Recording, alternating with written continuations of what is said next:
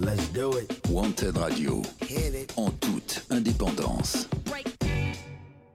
Ah, faut reconnaître. C'est du brutal.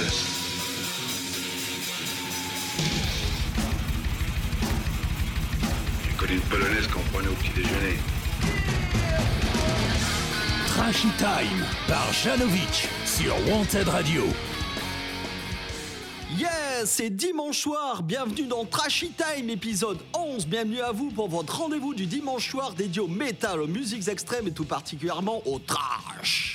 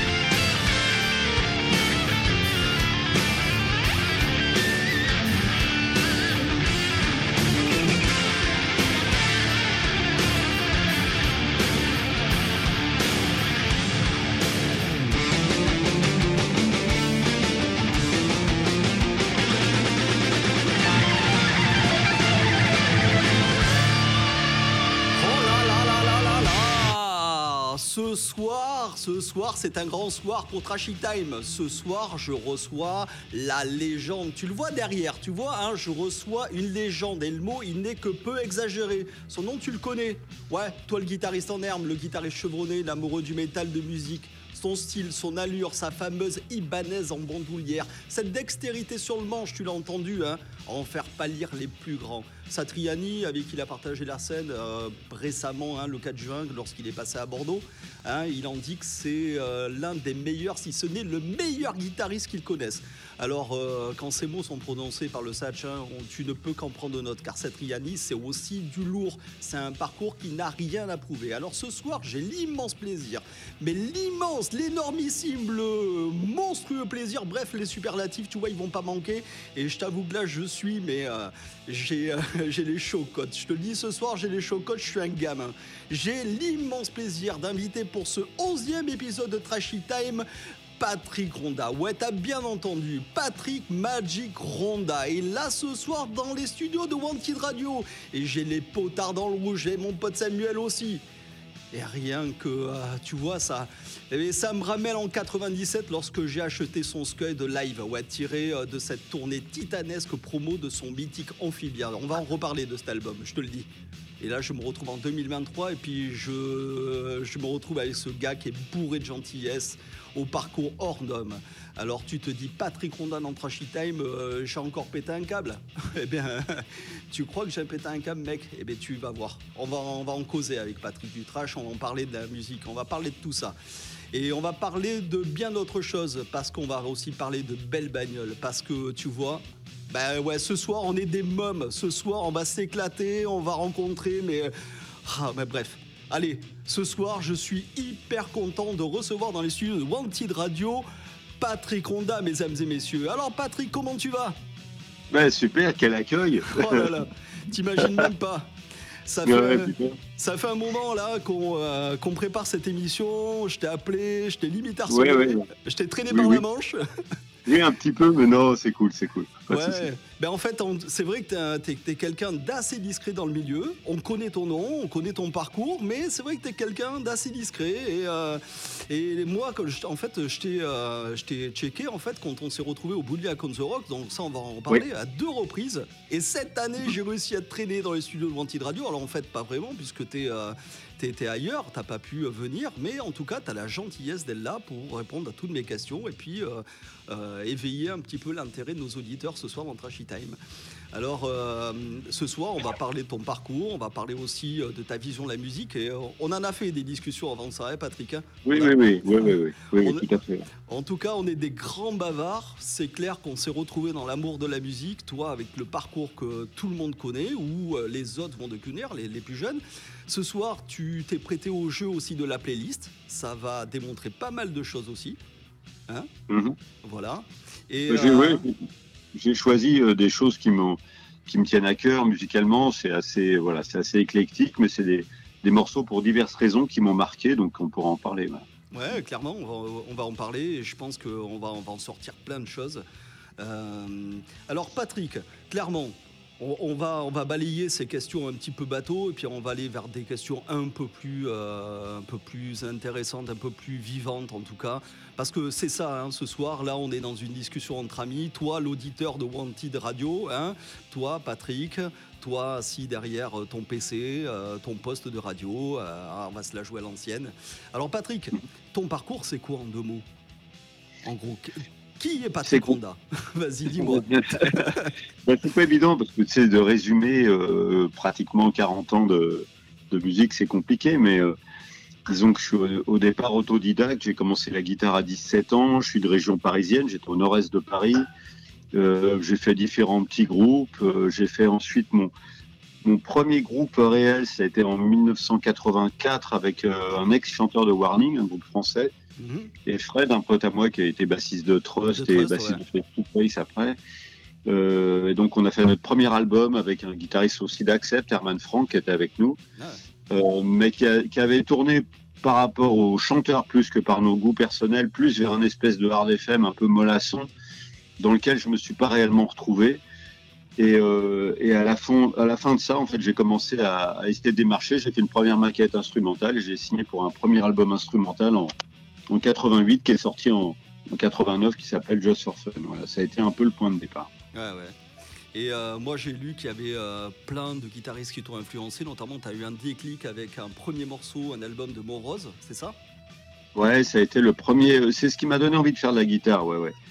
Le Et on- premier, euh, premier album de Ronnie Montrose, c'était produit d'ailleurs par, euh, par Ted Templeman qui a produit le premier Van Halen et c'est vrai que ça a été un groupe. euh, ouais, c'est un guitariste vraiment important au niveau du son, au niveau de la prod, au niveau des riffs et qui a été vraiment un, un novateur, un petit peu méconnu, mais qui a été un novateur. Ouais, et puis j'ai lu aussi l'influence qui, qui ressort beaucoup dans tes interviews d'Aldi Meola, justement, sur la richesse, un peu la fusion, le jazz rock, cette ouverture. Oui, ça a que- été, ouais, tout à fait. Ça a été un, un deuxième tournant. euh, il y en a eu plusieurs, évidemment. Euh, il y a eu Richie Blackmore, il y a eu, euh, bon, on en parlera, il y a eu Eddie Van Halen, évidemment. Il y a eu plein de gens.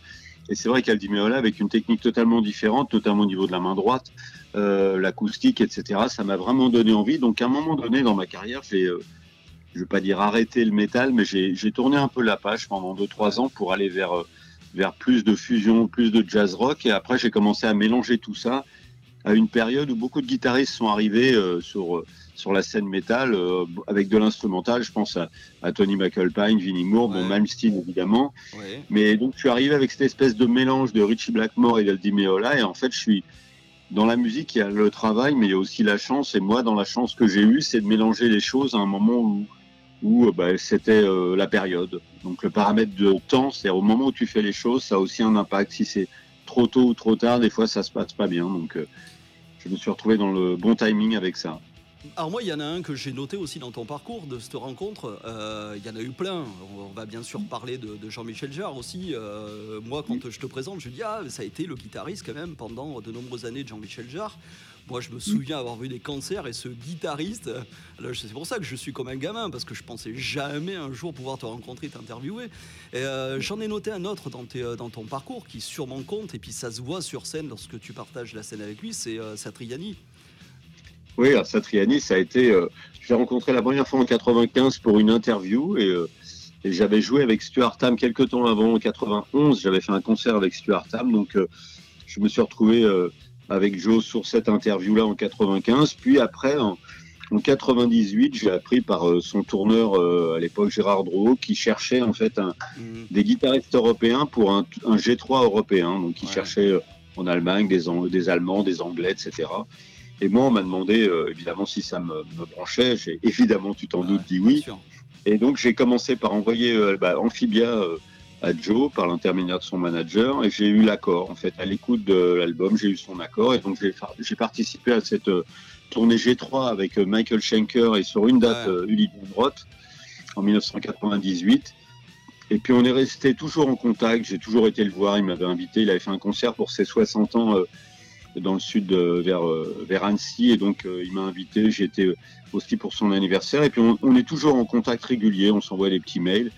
Et récemment, comme j'ai j'ai déménagé dans la région bordelaise, euh, bah, il a joué à Bordeaux. Il m'a gentiment invité à Jamais, ce qui a été euh, vraiment un grand, Ah, grand ça- plaisir. Ça, ça se ressent vraiment quand on voit les images, la, la, la complicité. ouais, il a été, il a été vraiment bienveillant. C'est Ouais, vraiment un mec ça se sent. Mais c'était euh, ce que tu vois, c'est ce qu'il y a derrière. Toi, il n'y a pas de, il y a pas de comédie, il n'y a pas de, tu vois. Ouais. euh, vraiment, on a passé du temps à discuter. Il a été vraiment adorable, sa femme aussi. Enfin, les musiciens. Enfin, il y a vraiment eu un truc très très sympa, un accueil vraiment chaleureux de sa part et c'était vraiment. euh, Malgré que je le connaisse bien, ça a été vraiment pour moi très touchant. Ouais, mais je te rassure, euh, Patrick, euh, c'est exactement euh, en ce qui te concerne la, la même chose. C'est ce que tu dégages. Tu es quelqu'un de très simple, de très abordable. Et justement, moi, ce qui me plaisait en t'invitant en Trashy Time, c'est casser cette image du shred. Mais ça, on va y revenir derrière parce que on, a eu, on en a eu des échanges là-dessus. Alors, il y a le Oui, oui. premier morceau justement de cette playlist euh, que tu as choisi. Alors, je reprécise, hein, c'est toi ce soir qui a fait la playlist. Et on va voir qu'il y a des choix qui sont, euh, alors moi, qui me, mais qui me font kiffer parce que ça nous ramène au fondement de plein de choses y compris Oui. le trash pour les auditeurs de Trashy Time. Alors le premier morceau, c'est un morceau qui revient très très souvent comme on influ- pour une influence des, euh, des, des guitaristes. C'est le fameux Eruption de Van Halen, dans Van Halen 1 d'ailleurs. Euh, Oui. Alors, je, on l'a vu, c'est pas forcément pour toi le morceau par lequel tout a commencé, mais c'est quoi pour toi ce morceau à ce moment, euh, quand tu découvres ce Bah, si morceau tu veux, moi je me rappelle bien, c'était l'indicatif d'une émission de radio qui s'appelait euh, Feedback à l'époque sur France Inter. Et en fait, euh, la première fois où j'ai entendu ce truc-là, je me suis demandé ce qui se passait. J'ai Ouais. pas, j'ai pas compris en fait. À la fois le son, le, le- ce que j'entendais, ça me paraissait. euh, Enfin, je sais pas. Je savais que c'était de la guitare évidemment, mais si tu veux, ça me paraissait tellement incroyable. C'était tellement, euh, enfin, tellement nouveau, tellement. euh, le son était euh, incroyable. Moi, je, vraiment, je m'en suis parmi et je pense que Beaucoup. énormément de guitaristes, pour ne pas dire tous les guitaristes de cette période-là. On... Je connais pas un guitariste qui a été insensible à ça. Ça a été euh, euh, parce qu'on parle souvent du tapping, bon, qu'il a non pas inventé mais popularisé puis personnalisé. Mais le, le son, euh, le son qu'il a et bon. Pour remettre les choses à plat, le, quand je dis le son, je parle pas du matériel, hein, je parle des doigts du gars. Il faut arrêter de Ouais. penser que c'est le matériel qui fait le son. Et donc, euh, euh, il a eu ça, il a eu sa façon de faire sonner la guitare, les vibratos, les, enfin, tous les effets qu'il utilise et ça a été une, une vraie révolution pour moi équivalente à celle de Jimi Hendrix euh, quelques années plus tôt. Donc ça a été vraiment un, un bouleversement euh, pour la guitare électrique, c'est Et, d'ailleurs, même son décès euh, brutal, bon, on, le savait malade et bien entamé, mais c'est oui. vrai que cette- la, la- la- la perte de, de Van Halen pèse beaucoup, en tout cas dans le paysage rock. Et il est salué par de nombreux guitaristes. Bon, il y en a un autre hein, qu'on va citer euh, plus tard quand on va découvrir ta playlist. Tu as eu la Mm. chance de le rencontrer à Eddie Van Halen, toi? Non, jamais, malheureusement jamais, jamais. Ouais, je pense que ça devait être un personnage, en tout cas, euh, chaleureux, euh, sautillant, comme il était euh, bien souvent dans les shows. Oui, je pense qu'il a eu des périodes d'excès et des comportements au début où ils ont eu un peu des périodes d'excès, mais je pense que c'est quelqu'un qui, est, qui après était euh, serein et qui a apporté tellement. euh, on lui doit tous tellement, tous. C'est c'est sûr. Alors là, sans transition, ben, on va balancer un petit extrait d'Eruption de Van Halen. Allez, vas-y, papa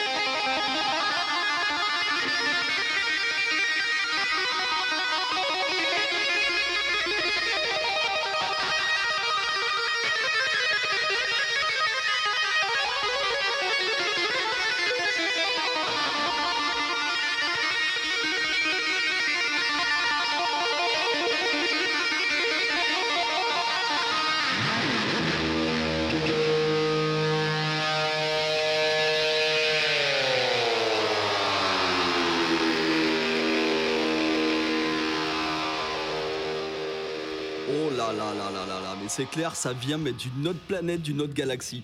Alors clairement, là, on est à l'aube des années 80, la pleine période des années 80 qui est hyper chère dans Trashy Time parce qu'on revient quand même à la base du, euh, du mouvement trash, et euh, celle où on se gavait de magazines, de scuds, qu'on allait piocher comme ça, qu'on allait euh, ben, clairement mais, euh, mais chercher. C'était, il fallait y aller les trouver des scuds. On en parlait tout à l'heure avec des minots à Ouais. midi. c'est vrai que c'était une autre époque. Et alors moi, c'est comme ça que j'ai découvert Patrick Honda aussi en feuilletant des magazines, en achetant le premier live. Je te le dis, Patrick, j'avais pas un flèche Mhm. et c'était un truc qui était accessible. j'avais pas l'argent pour acheter Amphibia. Bon, je te le dis, c'est une petite confidence que je te fais. Mais je me suis rattrapé avec coup. Mais j'ai envie de te parler donc, euh, j'ai envie de te poser une question parce que moi, les années 80, ça me fait écho à un festival qui n'existe plus aujourd'hui, les Monsters of Rocks. Et toi, tu as eu la chance de participer à l'édition 91. Et écoutez bien, les gars de Trashy Time, qui c'est qu'il y avait dans l'édition 91 Il y avait ACDC, il y avait Oui, il y avait Queen's Reich, Queen's Reich, euh, et il y Metallica. avait les Metallica en 91, Oui, les papas. Et oui, et 91, c'était quand même la pleine bourre pour les Mets qui débarquaient bientôt avec leur Black Album. Donc c'était Ouais, bah, c'était la, la promo du Black Album. Ah, en fait. et alors, mais alors, toi, comment tu, trouves là, tu te retrouves là, Patrick, clairement, au Monster of Rocks, au milieu de tout ça, là, des, des gars qui sont devenus des légendes. Bon, ACDC, c'est des gens, euh, ils sont déjà. Oui, ils sont déjà. Ah ouais. Moi, sur ACDC, je les ai vus la première fois en 79. J'étais tout gamin euh, avec Bon Scott, donc ça a été aussi un déclencheur. Donc me retrouver en première partie 2, c'était un truc euh, énorme.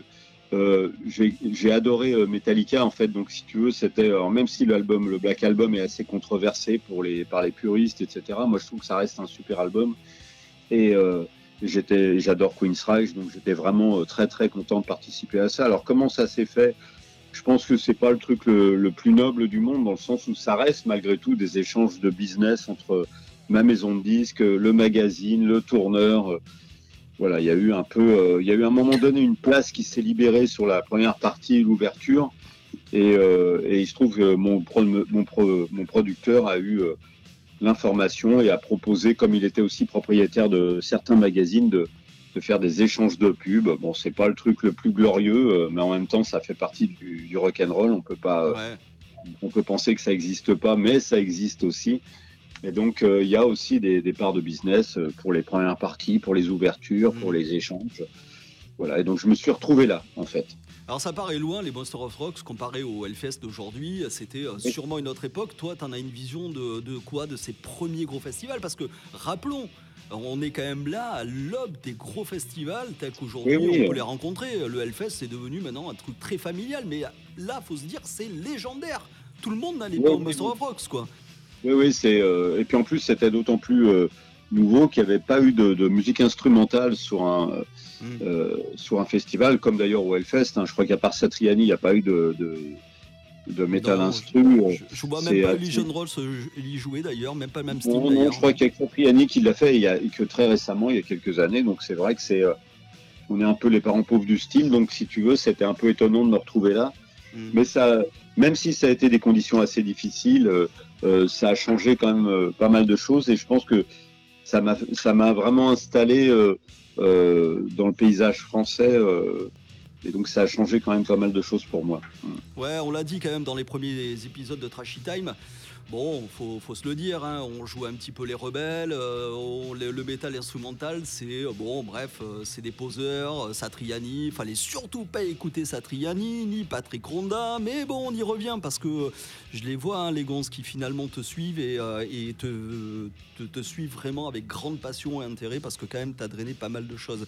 Alors, puis je pense que si tu veux, on est, faut pas, faut remettre les choses à leur place, si tu veux, notamment en France. Enfin, faire de la musique en France, euh, faire du métal en France, du hard rock, euh, ouais. même du glam rock, même, euh, c'est de toute façon une forme de, de marginalité. C'est pas, je connais même si tu fais du hard FM en France, c'est marginal. C'est pas, Mm. à, à aucun moment, même Bon Jovi a été commercial en fait. Si tu veux, faut, non. on n'est pas aux États-Unis, si tu veux, où même Van Halen fait partie de la pop presque. Ici, on n'est pas là-dedans. À partir du moment où tu mets des guitares saturées, qu'il y a des riffs, bah, tu, te, tu te marginalises et ça devient de toute façon un, un choix de passionné. Je connais pas, euh, je connais pas de métalleux opportuniste en France, quel que Mm. soit le style en fait. Je crois Bah, ça, faut- ça- ça rassure, ça, ça confirme les propos que je disais la semaine dernière ou quand on a parlé des Grammy, où euh, finalement Metallica c'est mainstream, mais euh, ça passe pas à la radio. Faut pas se leurrer non plus. Ouais, on n'est pas aux États-Unis, si Eh tu veux. non. C'est vrai que même aux États-Unis, ils vont avoir des radios classiques rock où tu vas retrouver aussi bien Led Zepp que Metallica. Mais ici, c'est pas le cas. En fait, Ouais. le, tout ce qui est hard rock au sens large et métal, ça, ça a jamais été euh, à la mode en France et ça a jamais été soutenu par les médias principaux. Euh, alors que ça l'est en Allemagne, ça l'est dans d'autres pays d'Europe, mais en France, c'est toujours assez Ouais. compliqué. Donc, euh, de toute façon, quand tu fais ce genre de musique, quelle qu'elle soit, c'est par passion principalement. Et euh, moi, si tu veux, j'aurais fait toute ma vie. J'ai commencé à en vivre et à faire de la musique. J'avais 24 ans et tu vois, j'arrive à l'âge de la retraite et j'aurais fait quasiment que du que du hard rock et du hard rock instrumental euh, Ouais. et pas que d'ailleurs. Et donc euh, voilà, j'ai euh, j'ai- j'ai fait ma, ma cote-part pour défendre le style, euh, je pense. Alors, je, je vous avais prévenu, les auditeurs de Trashy Time, hein, on peut euh, passer toute la soirée à discuter avec Patrick, on est des gros bavards, mais il faut qu'on enchaîne pour le coup, parce qu'on, vas-y. parce qu'on a plein de morceaux à découvrir. Alors le prochain, clairement, là on y reste dans les années 80, je me le suis réécouté tout à l'heure, ça me fait écho à un album live que beaucoup ont pu acheter, euh, le live de Gary Moore, We Want More, hein, vous voyez très bien la pochette là, un peu très typé euh, 1980. Et alors le morceau qu'on va écouter, c'est un morceau qui est tiré de l'album Victim of Future, si, euh, Future, si je me trompe pas, hein, Oui. euh, Mhm. qui va donc accompagner cette tournée qui va produire l'album live We Want More. Et alors moi, ce que je retiens, c'est le line-up qu'il y a sur, ce, euh, sur cet enregistrement et cet enregistrement live, justement avec des gars qu'on connaît très bien. hein. Euh, si je me trompe pas, il y a Cozy Powell derrière les fûts, donc c'est pas rien. Euh, et, et puis moi, j'ai noté que euh, euh, Question Batteur, ben, t'en avais côtoyé aussi des pas mal, parce que dans l'album Amphibia, le fameux album Amphibia que t'as produit, t'as quand même bossé avec euh, Tommy Aldridge. Ouais, c'est- Tommy Aldridge. Il a fait deux Ouais. albums avec. Il a fait celui-là et On the Edge. Ouais. Euh, J'ai fait deux albums avec lui. Ouais. Alors pour préciser, pour euh, ceux qui nous écoutent, hein, c'est quand même le batteur actuel de Whitesnake, qui est encore là. et puis a, Ça a été le batteur Ozzy de Black Sabbath. avec- la- Ozzy dans la grande période avec Euh, Randy Rhodes. Il a joué euh, avec euh, bah, Gary Moore, il a tourné avec Gary Moore, il a tourné avec Malmsteen, il a tourné avec, euh, avec Whitesnake à l'époque Steve Vai, il a ça. tourné avec, enfin, avec Tony McAlpine, il a tourné avec Donc plein euh, clairement c'est du lourd quoi. Avec Patrick Honda, vous voyez là on ouvre un livre d'histoire. D'ailleurs tu es sur le livre Metal des 40 ans. Je sais pas si tu l'as vu. Je conseille à Oui, tous oui. les auditeurs de Trashy Time. T'es un livre d'histoire mais euh, à cœur ouvert. Euh, je, te, je te le redis encore une fois Patrick. Et euh, alors clairement, ben, on va enchaîner avec ce morceau de Gary Moore. Alors je vais, je vais balancer une petite anecdote que j'ai lue il y a pas longtemps. Gary Moore, vous savez donc, il est souvent repéré comme le euh, guitariste de blues, alors que ce gars-là, il a quand même pas mal, euh, ben, comment dire, joué aussi sur le registre métal, parce qu'il a fait ses classes dans Oui, il était avant, avant Hein tout, il a eu une période un peu fusion et surtout hard rock, ouais, ouais, tout à Ouais. fait, un même celte, un mélange hard rock celte. J'ai choisi ce titre-là parce que je trouve le solo juste fabuleux. Ouais, c'est vrai. Et, et- et Gary Moore, justement, dans les clichés, encore une fois, débiles, euh, quand il a sorti ses premiers albums de blues, on a dit ouais, Gary Moore, euh, le blues. euh, Mais en fait, il dit, en fait, il en faisait depuis toujours. Alors, encore Oui, une oui. fois, par pitié, par pitié, intéressez-vous au parcours des gonzes et ce qu'ils peuvent vivre. Et tout simplement, ben, ils font de la musique, quoi. Arrêtez Euh, avec ces oui, oui, moi j'ai bah, j'ai fait sa première partie en 94 au Zénith de Paris aussi. Alors, si tu veux bien, eh ben, Patrick, on va balancer ce troisième morceau, Oui. Gary Moore, Shapes of Things. Allez, vas-y, papa.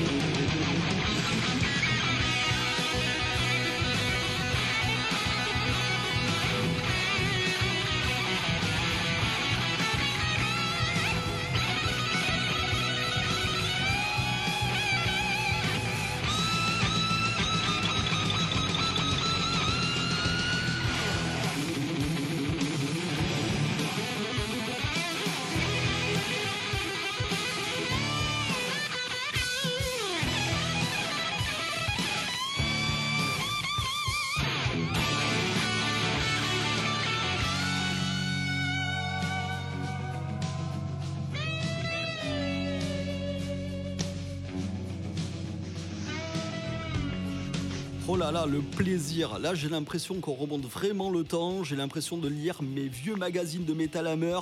Et j'ai envie de faire une dédicace à un gars qui a sûrement dû lancer ce titre à l'époque. En tout cas, euh, j'en suis quasiment certain quelqu'un qu'on connaît tous les deux, hein, euh, Patrick. On fait une Oui. spéciale dédicace à Tonton Zégu, Francis Zégu, sans qui, franchement, il n'y aurait pas eu grand-chose dans le paysage du métal français. On doit lui rendre vrai. vraiment cet hommage. Et, C'est vrai, euh, et je suis fier à mon tour de pouvoir balancer ces titres-là. Et alors justement, on parlait, Patrick, euh, des, euh, des, des belles bagnoles. Euh, on te connaît peu cette passion, mais tu as une superbe voiture qui chaque année illumine le parking de Bouliac. Le Bouliac on the Rock, c'est c'est quoi cette passion des voitures, Patrick? Oh, en fait, c'était marrant parce que ça a commencé presque avant la guitare. En fait, j'avais euh, euh, une fois 11 ans, 12 ans et j'avais les, amis de mon voisin le- qui habitait juste à côté, euh, qui, avait une Ford Mustang, enfin, qui a toujours roulé en Mustang. Et un jour, il s'est pointé avec une Mustang comme la mienne, une euh, Mustang Mach 1 de 71. Et moi, c'est une 72, mais c'est la même, euh, quasiment la même voiture. Et j'ai été scotché par ce véhicule. Et puis après, euh, quelques années plus tard, quand j'ai acheté ma première guitare en 77, le, le propriétaire du magasin avait une Pontiac Transam euh, noir et or. Et puis il y avait toutes les séries, tous les films à cette époque. Et j'ai toujours été euh, fasciné par les voitures américaines de ces années-là. On va dire fin 60, euh, début 70, Mm. jusqu'à ouais, 77, 78. Et donc j'adore ces voitures. Ça a toujours été un hobby. Bon, j'avais pas forcément au départ les moyens de m'en acheter une. J'ai acheté ma première voiture, c'était une une Pontiac en 90, je crois. Après, j'en ai racheté une deuxième en 93. Et j'ai acheté ma Mustang en 2010. Voilà. Donc, j'ai- ça fait très longtemps que je roule dans ces voitures et c'est vraiment une passion. J'adore bricoler Oui. dessus, j'adore rouler avec.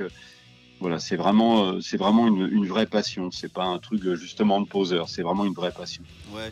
Et puis ça se ressent aussi même dans ta présence très régulière dans ce, euh, dans ce festival donc, qui est organisé par Gaël. Donc on le salue. Ouais, bon, Je- un ami, ouais. Eh, carrément, très très gentil. Euh, On salue aussi, eh ben, à moi, c'est titre personnel, mon ami Paul et sa Cadillac blanche de 69, si je me trompe pas, un vrai corbillard en fait, quoi, une Mm. bagnole de ma fille à mettre un cadavre dans le coffre. Et Ouais. chaque année, on peut te voir donc jouer très amicalement et, euh, et Oui, puis on des peut fois, voir. je joue réellement, des fois, je fais un concert comme cette année, mais des fois, ouais. j'y vais plus pour voir les voitures, des fois, je fais juste une jam sur un morceau. Enfin, c'est, euh, je suis plus ou moins parrain de l'événement depuis une quinzaine d'années Ouais, et, et j'adore, euh, voilà, j'adore me retrouver là, dans cette ambiance-là. Ça, ça fait partie de ma vie aussi. euh, voilà, bah, tu vois, on parlait des Monsters of Rock et en fait, euh, c'était le 21 septembre euh, 91 et le 22 septembre, j'étais à un rassemblement de, de voitures américaines à la CCF à, à Soisy-sur-Seine. Euh, voilà, j'avais ma voiture roulait pas encore, mais ma mon première Pontiac, mais j'étais déjà présent euh, euh, à ce genre de rassemblement, tu vois. Bon, alors là, on va enclencher la, la seconde, la deuxième, la troisième, la cinquième, la sixième vitesse parce que j'ai Samuel qui s'excite derrière la console. D'accord. Et Oui. on va enchaîner avec justement un style qui nous tient à cœur et qui met le speed à l'honneur, puisque le prochain morceau, alors là je te laisse l'annoncer, et c'est là que tout le monde va être cloué. Alors écoutez bien les auditeurs de Trashy Time, le quatrième morceau choisi par Patrick Honda. Alors écoute bien toi, vas-y. Alors, vas-y, on est parti pour Slayer, Jesus Save. Eh, alors on n'est pas d'accord parce que ce morceau-là, je crois que c'est peut-être pas le morceau que j'aurais choisi, donc euh, tiré de- du légendaire Hidden Blood. Et bien là, on va enclencher la sixième, la septième, feu au plancher, les pneus gris. Allez, vas-y papa, c'est Slayer, Jésus save papa. Allez, vas-y.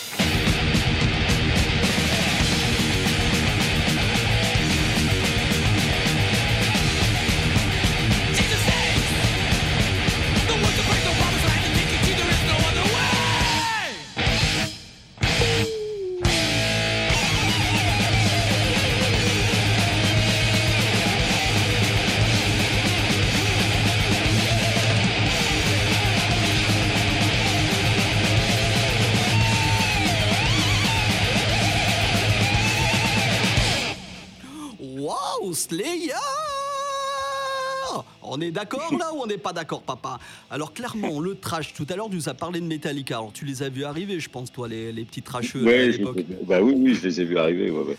Ah, Alors, c'est vrai que quand c'est arrivé euh, début 80, moi c'est vrai que j'étais encore très, vraiment dans ma période euh, très branché guitare évidemment, donc euh, aussi chant mélodique. Donc euh, j'ai tout de suite aimé, si tu veux, le côté, euh, c'est le côté rythmique en fait qui m'a fait cra- craquer. Pas forcément, euh, c'était le, le jeu de batterie et le- les rythmiques de gratte en fait qui me bah là, faisaient Dave craquer. Lombardo, on est d'accord, quoi. Ça joue, quoi. Ouais, bah, il y a Dave Lombardo, puis c'est vrai que bon, après, moi, j'ai toujours suivi ça et jusque, bah, et en fait, je les avais pas vus live, je les ai vus la première fois en 80, soit 90 ou 91 au Clash des Titans avec, euh, avec Testament, Megadeth, euh, Wow. Suicide- Suicidal. Et là, j'ai pris une claque dans la gueule. hein. Euh, C'est vrai que Slayer sur scène, c'était, euh, toi, c'était énorme. Un mur de son, un mur de son, quoi. C'était incroyable. Et When in Blood, en plus, ça devait pleuvoir du sang. Alors, tu m'as fait là, tu m'as tendu une petite perche. Parce que, Oui. bon, clairement, euh, on en a parlé hors antenne. Moi, je te vois un jeu très comparable. Alors, je sais que t'es pote avec euh, Kiko Lor- Loureiro, hein, qui est le guitariste depuis 10 ans. Alors, être guitariste avec Dave Mustaine pendant 10 ans, c'est quand même une sacrée performance. Mais il y en a un qui était juste avant. C'était le légendaire Marty Friedman. Et moi, je te trouve un jeu assez comparable à Marty Friedman. Clairement, euh, euh, j'avais envie de te poser la question. Est-ce qu'à un moment donné, tu t'es vu dans ta carrière prendre cette place justement de, de, de guitar lead? Parce que avant de rentrer dans Megadeth, Marty Friedman était un guitariste instrumental. Il jouait avec Oui, hein, souvenez-vous. Exactement. Est-ce que toi, tu te est-ce que toi, tu te voyais justement à la place du guitariste soliste comme ça dans un groupe? Bah, au, au départ, pour te dire la vérité, quand j'ai fait ma première maquette instrumentale, l'idée c'était ça en fait. Euh, C'était de, c'était un peu une carte de visite. Je pensais pas forcément faire une carrière instrumentale. Donc j'avais fait ça. J'avais été en Angleterre, j'ai passé des auditions, je suis parti un peu partout en Suède, j'ai essayé de rencontrer des groupes. C'était pas toujours évident, j'avais pas énormément d'argent, rester dans un pays étranger, c'était pas toujours simple. Mais mon projet, il était plutôt là au départ.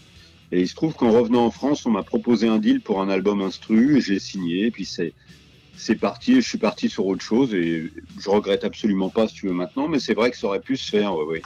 Ouais. Et quand même, faut, faut le dire aussi, il faut le repréciser. Des fois, dans Trashy Time, on le dit, mais il y a des Français hein, qui s'exportent très très bien. Alors, on pense à Gojira, bien entendu, qui sont Ouais, sold ouais, ouais, out d'ailleurs, partout.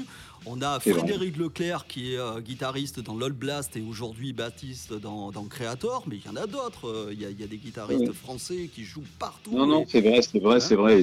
C'est vrai d'ailleurs que je, je suis un peu étonné que dans les médias euh, plus généralistes, on parle jamais de Gojira, alors que c'est juste énorme ce qu'ils ont fait, tu vois. c'est- on est d'accord, ouais. Tu vois, Et dans les victoires de la musique, dans tout ça, enfin, je, je comprends pas qu'ils soient pas présents, tu vois. C'est une honte pour nous, ça. C'est On clair. devrait être fiers et d'être être derrière eux, tu vois.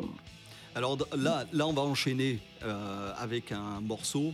Alors en termes de puissance, on va être bien d'accord aussi, puisque le prochain groupe qu'on va écouter, c'est alors Five Minutes Alone de Pantera. Et ouais, comme quoi, et, euh, et puis on va parler forcément de Dynamite Darrell, un autre Ouais, guitariste qui sûrement bah, a influencé plein de gens. Même Brian May a pleuré la mort de Dynamite Darrell. C'est peu Ouais, dire ouais, l'influence de ce gonze. En tout cas, ce morceau, il nous amène donc euh, dans les années 90 avec le septième album de, euh, de Pantera, Far Beyond Driven, si ce n'est un des meilleurs albums qu'ils ont produit, avec un line-up aujourd'hui de fou. Aujourd'hui, on sait une Ouais. tournée qui cartonne euh, dans le monde avec Zach White et, et, euh, euh, Charlie Bennant qui, qui ben, je trouve, assure pas mal, mine de rien, et porte au haut Ouais, ouais. l'héritage des, des frères Amotte. Alors, euh, si tu veux bien, on va en reparler juste après. Mais avant ça, on se fait un petit extrait de 5 Minutes Alone de Pantera. Allez, papa, vas-y, on voit ça.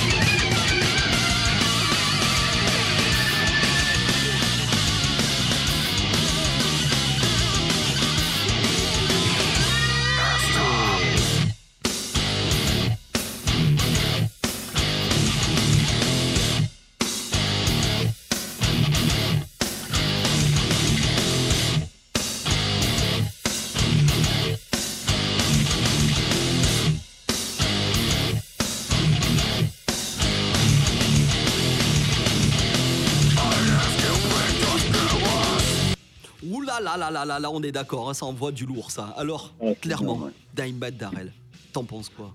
T'en as Ah, pensé j'adore, quoi? j'adore, j'adore, j'adore. ouais. Ah, J'adore. Et puis c'est vrai que dans le trash, tu vois, à part quelques, quelques guitaristes, euh, je pense à Alex Kolnick et quelques autres, ah, si tu veux, merci. au niveau des, des solistes, c'était pas toujours mon délire. J'adore Slayer, mais je peux pas dire que les solos me font vibrer, euh, tu non. vois. On est d'accord. Mais euh, par contre, là, avec, euh, avec Dimebag, il y avait tout, quoi. Il y avait un son de rythmique énorme, une présence, des solos terribles. Ouais, c'était à la fois précis, rigoureux, gros son, euh, ouais, vraiment super. Et, et- et je pense que euh, on, on peut se faire cette remarque quand même. Les plus talentueux sont quand même les gens qui sont bourrés de cette gentillesse. Et je pense que la générosité, ce gars, il l'avait clairement sur scène. La preuve, il a Ouais, payé ouais, de sa vie. Ouais, Voilà, clairement, ce qui s'est passé, c'est dramatique. Et, ouais, c'est euh, dramatique, ouais, incroyable. C'est dramatique. Enfin, clairement, voilà, on- on a, on a rien d'autre à dire sur Dan Mike Darrell tellement que c'est incroyable. Et là, encore une fois, l'empreinte d'un- musicien sur euh, le paysage rock. euh, et euh, voilà. Alors, on, on va enchaîner.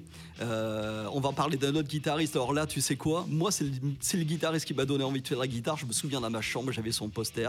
C'était l'homme en noir avec sa Stratocaster blanche. Et on va Ouais. bien sûr parler de. On va t'es parler. sur Richie Black, t'es On va sur parler Richie de- Blackmore, on va- j'imagine. On va parler de Richie Blackmore, bien sûr, et avec un Ouais, morceau de Rainbow qui s'appelle Stargazer. Et attention, le line-up, là, il fracasse aussi. On a duo La chant, on a Cozy Powell, encore une fois, le gars qu'on va retrouver dans plein de prods des années 80, en tout cas. Et le Ouais, prochain ouais. morceau, on va en parler. Ça va être dur de résumer 9 minutes de son en quelques secondes, mais on va s'y accrocher. Stargazer, papa, Rainbow!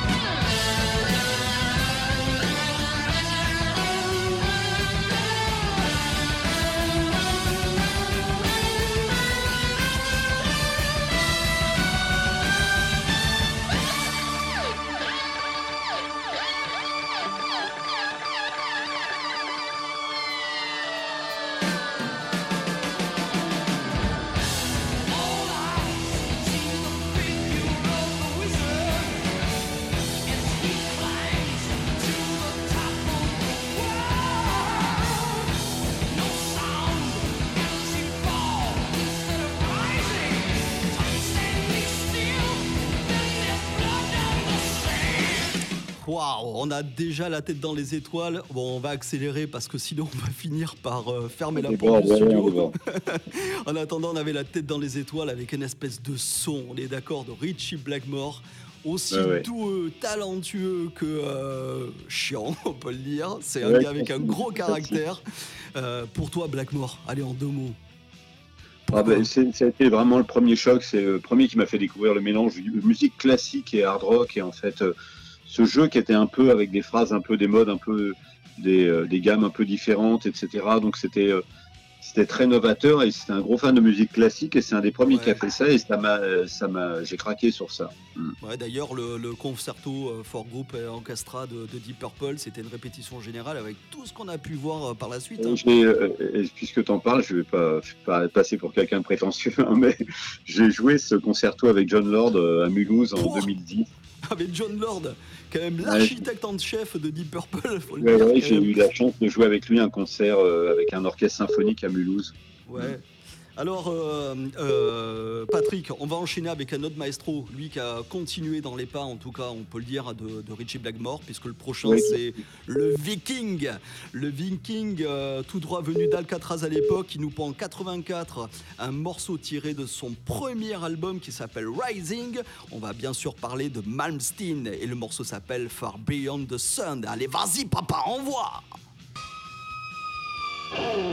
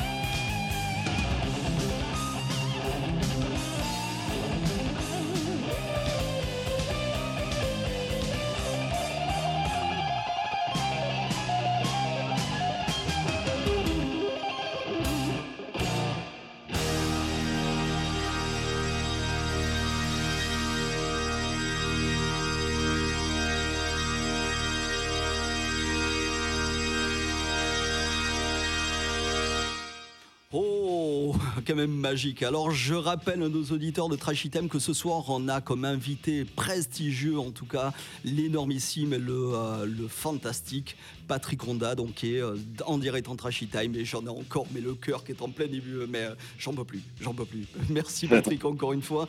Alors, Malmsteen. Malmsteen, vas-y. Pareil, en Ah bah, un- ça a bouleversé l'instrument aussi, si tu veux, ça a fait un peu le même choc que Van Halen, c'est différent. Il n'a pas fait l'unanimité comme Van Halen, il y a plein de gens qui le détestent par son attitude, Ouais, par c'est euh, c'est l'attitude. peut-être une certaine répétition des choses. Il était moins euh, comme Van Halen qui se surprenait tout le temps. Lui, il a un peu tendance à, à rester dans ce qu'il fait, mais en même temps, c'est tellement, il est tellement brillant. euh, voilà, j'ai, moi, j'ai adoré son jeu, ses vibré, sa son côté lyrique. Alors, des fois, c'est surjoué, des fois, il en fait trop, des fois, il, en- mais ça reste quand même quelqu'un de, pour moi, de marquant sur l'instrument et il a un côté euh, que j'adore dans son jeu, un lyrisme que j'adore. Bien sûr, bien sûr. Et ouais, c'est vrai, le caractère du gonze, mais en attendant, le, le talent, euh, ça, euh, oui, oui. ça on peut pas, on peut pas le gommer. Mais comme le tien, Pas Patrick, faut être très très honnête. Et tu vois, alors Patrick, ben, je me dis, et c'est ce que je disais en intro de cette émission, t'as plein de choses à nous raconter sur la musique, et je te lance de suite une prochaine euh, invitation quand tu veux. Alors là, maintenant, dans les studios de Trashy Time, Wanted Ouais. Radio, quand tu veux. En tout cas, je sais qu'on manquera pas de, de repoursuivre cette discussion, parce que quand on est partis tous les deux, je pense qu'on peut y passer euh, des lustres. hein. Ah oui, oui, mais ça, oui, oui, ça, je te confirme. Ouais. Et alors, on se retrouve quand, Patrick? C'est quoi tes projets à venir? Bah là, je suis sur un album depuis très longtemps, euh, pour différentes raisons, à la fois personnelles et, euh, et musicales. Ça a pris du temps, mais j'ai un album qui est dans les, euh, dans les starting blocks. Il est pratiquement fini. Oh, vous entendez ça? J'espère le finir vraiment rapidement. Bon, je sais pas. Ça dépend pas que de moi. Là, j'ai mon, mon clavier qui doit finir des parties dessus, mais il a des petits soucis de santé, donc pour l'instant, c'est un peu retardé. Je dois enregistrer un. Ça sera un double album. Normalement, il y a une partie acoustique, piano, guitare, donc euh, en prévu. Voilà, ça va être un, un gros morceau, mais j'espère le finir euh, prochainement. Bon, eh bien écoutez, vous entendez ça, les, euh, les auditeurs de Trashy Time. Patrick Honda, en tout cas, il est là depuis un moment et il n'a pas fini de nous raconter des choses sur sa six cordes. Ça, c'est évident. Je vous le dis, c'est évident. Alors, euh, ben, Patrick, ben, il est venu le temps de, euh, de- de se quitter. En tout cas, on se retrouvera, c'est évident, parce que c'est le long chemin de la musique et des rencontres. Euh, je peux le sortir de façon aussi lyrique, mais en tout cas, très honnêtement, avec le fond du cœur, je te remercie d'être venu ce soir dans Trashy Time. C'est un honneur que tu fais à cette jeune émission et, et rien que pour ça, ben, merci beaucoup Patrick. Alors j'ai euh, là je me suis fait un petit cadeau pour finir euh, cette euh, playlist. Euh, c'est moi qui ai choisi quasiment. En tout cas, euh, tu as sélectionné. euh, non, non, c'est moi qui ai choisi. C'est moi qui ai choisi. J'ai choisi de conclure cette partie avec toi avec un morceau d'Eligi, un groupe hollandais avec lequel tu as collaboré en début des années 2000, si je me trompe pas, un groupe hollandais. Oui, c'est ça. Et Mhm. puis je me suis fait une petite cerise sur le gâteau puisque j'ai mis un morceau d'Amphibia, un album que j'use en ce moment et que j'ai pas fini d'user puisque c'est euh, alors le morceau c'est Equinox 4 puisque tu as bossé avec Jean-Michel Jarre, euh, on le sait. Mhm. Euh, Exact. donc bon ça je- ce soir j'avais on- t'a posé 50 fois la question, on le sait. Euh, Jean-Michel Jarre, il, il a aussi son talent et cette empreinte sur la musique qui est indéniable. Et moi, vous m'entendez le dire, Jean-Michel Jarre, gros respect. Gros respect pour le parcours, la démarche. Depuis le GRM, Jean-Michel Jarre est une personne énorme pour la musique, quel que soit le style. Euh, donc je finis par ces deux morceaux et, euh, et je te remercie beaucoup, Patrick. Mais vraiment Merci. très chaleureusement. Très, très Merci à toi, mon grand, puis à très bientôt. ah, j'espère, Patrick. À très bientôt. Allez, vas-y, Samuel. On envoie. Vous tous.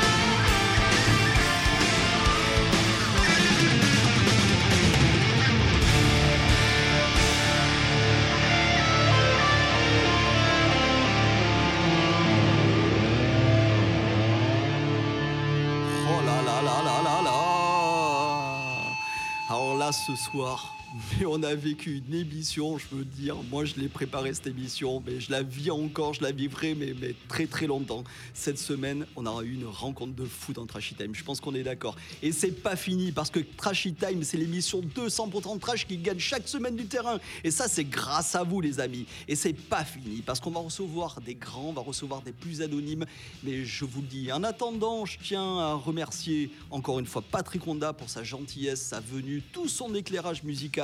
Et on va le recevoir encore, notre ami Patrick. Ça, c'est évident. Et alors, je tiens ben, chaque jour à, dire combien il est important de recevoir les grands, mais aussi ben, les autres qui, chaque jour, font avancer le game. Et là, je pense aux amis de Vector, hein, les amis euh, trasheux de, Lille que je recevrai sûrement un jour dans Trashy Time. Je pense aussi au groupe de Kalina, chanteuse de DFM Spero, et ouais, avec qui on s'est checké sur, euh, sur Instagram et qui sera le 15 novembre à la Dame de Canton à Paris. Dès 19h pour défendre son bout de gras dans le cadre du tremplin Emergenza. Alors les gars, là, les parigots, vous y allez, vous allez les soutenir. Hein, je compte sur vous. Et voilà. Alors la semaine prochaine dans Trashy Time. Alors qu'est-ce qu'on va trouver au milieu dans Trashy Time? Eh bien tu vois, même si c'était Noël aujourd'hui, hein, un peu avant l'heure, cette semaine dans Trashy Time, eh bien nous aurons rendez-vous avec une autre légende, et oui, la semaine prochaine on va rencontrer le barbu. Le Père Noël. Tu sais hein, qu'il kiffe bien le métal, le Père Noël. Eh bien, tu vois, après de six semaines de Noël, je me suis dit eh bien, que Dr Jeannot, il va t'aider à faire ta liste et te donner des billes pour souffler à ta grand-mère hein, l'oreille de ta grand-mère, des bonnes références qui viendront fleurir les pieds de ton sapin, hein, et t'aider à prévenir ton banquier aussi, parce que tu vas faire des folies pour Noël, je te le dis. Alors rendez-vous la semaine prochaine pour un spécial Trashy Time liste au Papa Noël, et d'ici là, laisse de trash or die, papa.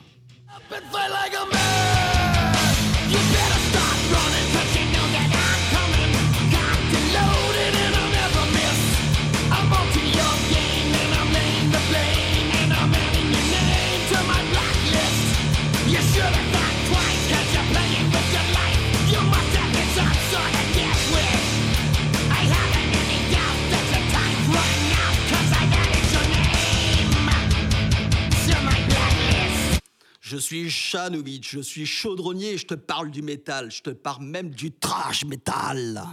Faut reconnaître.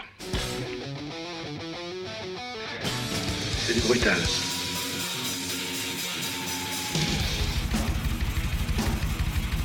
J'ai connu une polonaise qu'on prenait au petit déjeuner. Trashy Time par Janovic sur Wanted Radio. Wanted Radio. En toute indépendance.